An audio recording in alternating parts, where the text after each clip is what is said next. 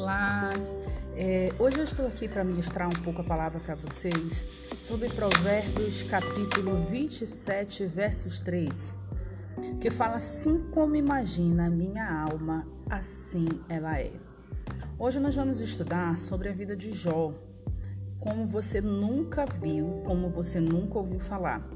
Frequentemente nós ouvimos falar sobre a vida de Jó de uma maneira como um conforto para os momentos das tribulações. É fato que Jó foi uma referência no fato de suportar as tribulações e tudo que ele viveu.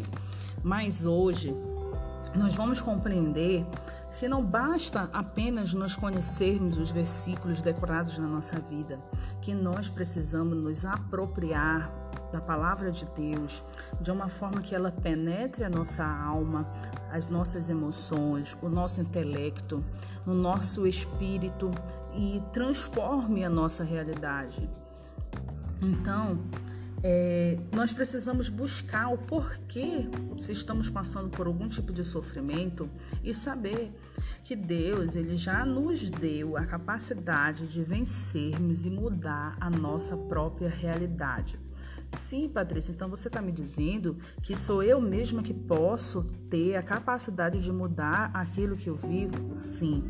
Nós já somos vencedores desde o momento que Deus ele nos criou. A palavra de Deus diz que antes de, de nós, ainda quando nós éramos substâncias informes, ele já nos conhecia. Então, nós já vencemos muitas barreiras para estarmos aqui e ele já colocou no nosso código, de, no nosso DNA, a capacidade de vencer. E aí você me pergunta, então, Patrícia, por que umas pessoas sofrem mais e outras menos? E hoje você vai saber que, na verdade, nós todos temos essa capacidade de mudar a nossa realidade, assim como foi Jó.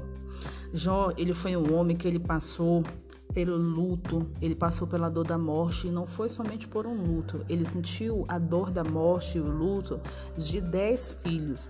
Alguns estudiosos dizem que essa é a pior dor que uma pessoa pode sentir, que é a dor dos filhos, da perca dos filhos. Também Jó ele perdeu seus bens repentinamente. Então, diferente de uma pessoa que já passa por privações desde o início da vida, Jó ele teve uma vida muito próspera, ele foi riquíssimo naquele no seu tempo, na sua época, e ele perdeu de repente tudo o que ele tinha material e financeiramente. Jó também passou pelo caos na vida dele, veio tudo junto às suas percas. Podemos dizer que ele viveu o caos em todas as suas esferas. Ele passou pela enfermidade física, a doença física. E nós sabemos que quando nós estamos enfermos, nós ficamos fragilizados. Nós ficamos fragilizados emocionalmente, abre portas, abre brechas para outras situações, porque nós temos a tendência de nos vitimar, vitimizar é, para outras situações e isso abre portas é, para doenças também emocionais, psíquicas, né, que são as doenças conhecidas hoje como psicossomáticas. Jó ele esteve, ele passou também pela solidão, ele esteve sozinho e sem amigos, né? Aquelas pessoas que conviviam com ele, que eram do círculo de amizade dele, quando Jó passou por todas as situações que ele mais precisava de alguém, foi quando mais ele se sentiu só, ele esteve só. Ele não contou com as amizades.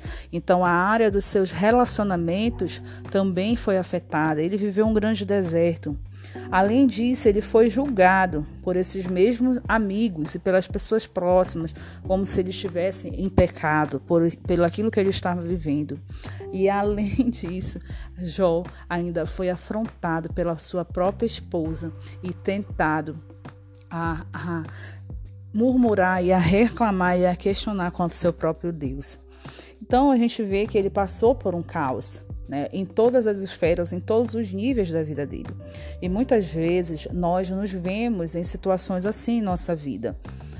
É, se você ainda não passou por uma situação de viver um caos em todos os níveis ou em grande parte como aconteceu com a vida de Jó, talvez você já passou por um luto, talvez você já passou pela perca repentina de um bem material ou está passando por uma situação financeira difícil, talvez você está passando por um problema de saúde grave, sério, talvez você tenha se sentido só, deprimido, está passando pelo seu deserto, sem amigos, sem família enfim, ou por mais de uma dessas situações, mas eu quero te dizer que na nossa vida o caos, ele é necessário. São nas crises e no caos que nós renascemos das cinzas, e é nesse caos que Deus ele quer fortalecer a sua fé, e assim como ele fez com Jó, que através da atitude mental de Jó, do posicionamento da decisão dele, ele mesmo conseguiu transformar a vida dele. E aí, é, a gente se foi por muitos anos ensinado que ele passou aquilo porque Deus, de uma certa forma, fez aquilo com ele, permitiu que ele passasse, né? Claro, Satanás tocou na vida de Jó porque Deus permitiu. E aí a gente se pergunta, mas como? Como que esse Deus que a gente conhece, que é um pai amoroso e justo, né, permite que um filho dele que é fiel, como a própria palavra diz que Jó foi íntegro, justo e fiel, e a gente conhece a palavra que Jesus diz que veio para nos curar, nos libertar. É assim que Deus age? É assim que Deus age?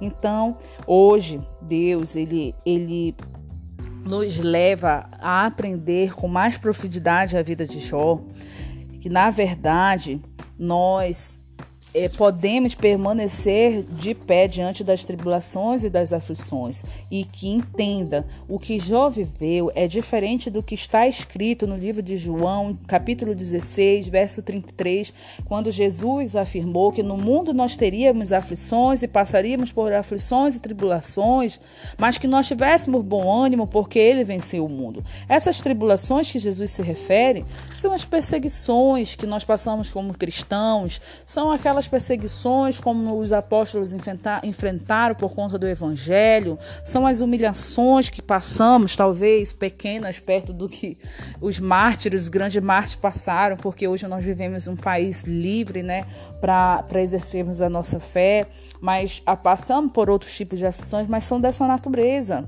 Né? Então, é, é diferente do que Jó passou.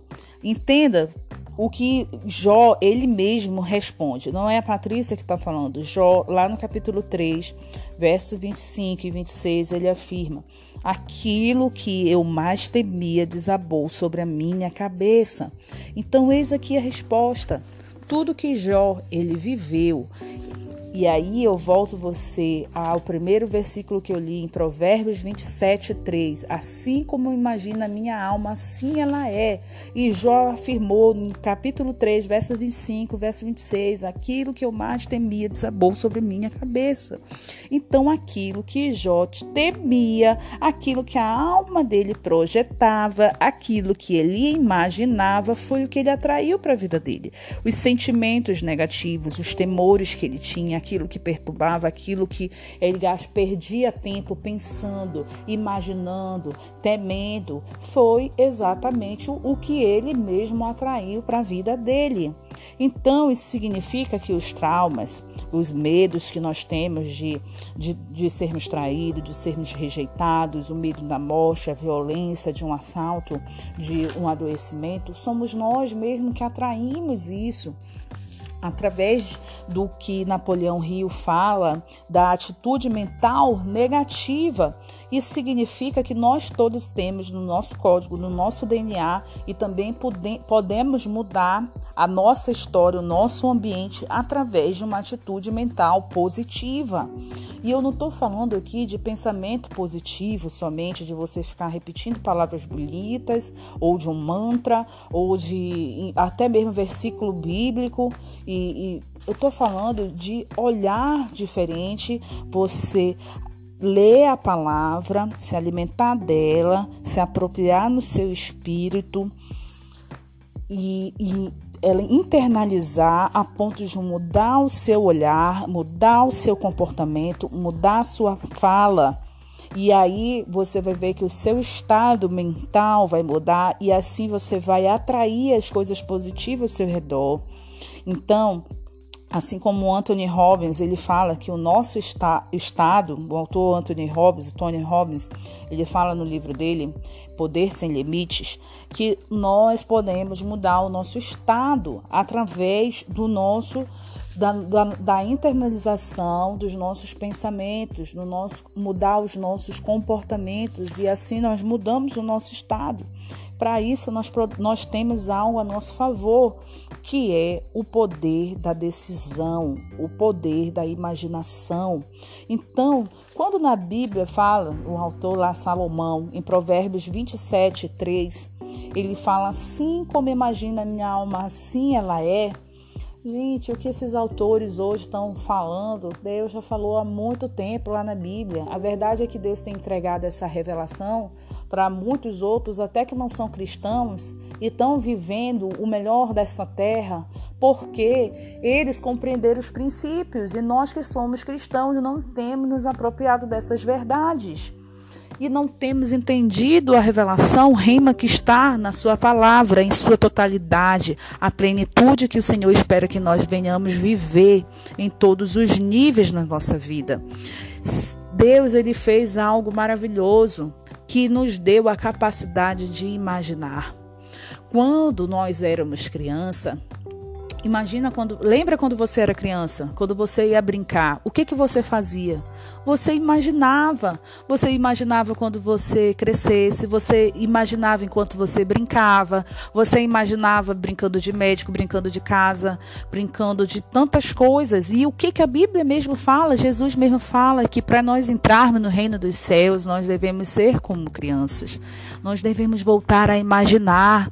Imaginar com fé. Se ver na realidade que nós queremos viver, não, ainda que o que estamos vivendo não seja como nós gostaríamos, mas é nos colocar nessa situação com fé nos colocar, nos ver, nos visualizar, trazer à existência aquilo que não existe, nos imaginar, já sentir a sensação daquilo que você quer, sentir a paz que hoje você não tem, sinta, se imagina já sentindo a paz, imagina já vivenciando dentro do seu lar aquela libertação que você quer viver de alguém da sua família, imagina como vai ser o ambiente do seu lar, imagina porque Deus já te deu essa capacidade e tome uma decisão hoje de uma atitude mental positiva para tudo na sua vida, porque Jó fez isso e quando ele tomou esta decisão e com a ajuda do Espírito Santo, como está escrito em Efésios capítulo 6, verso 10,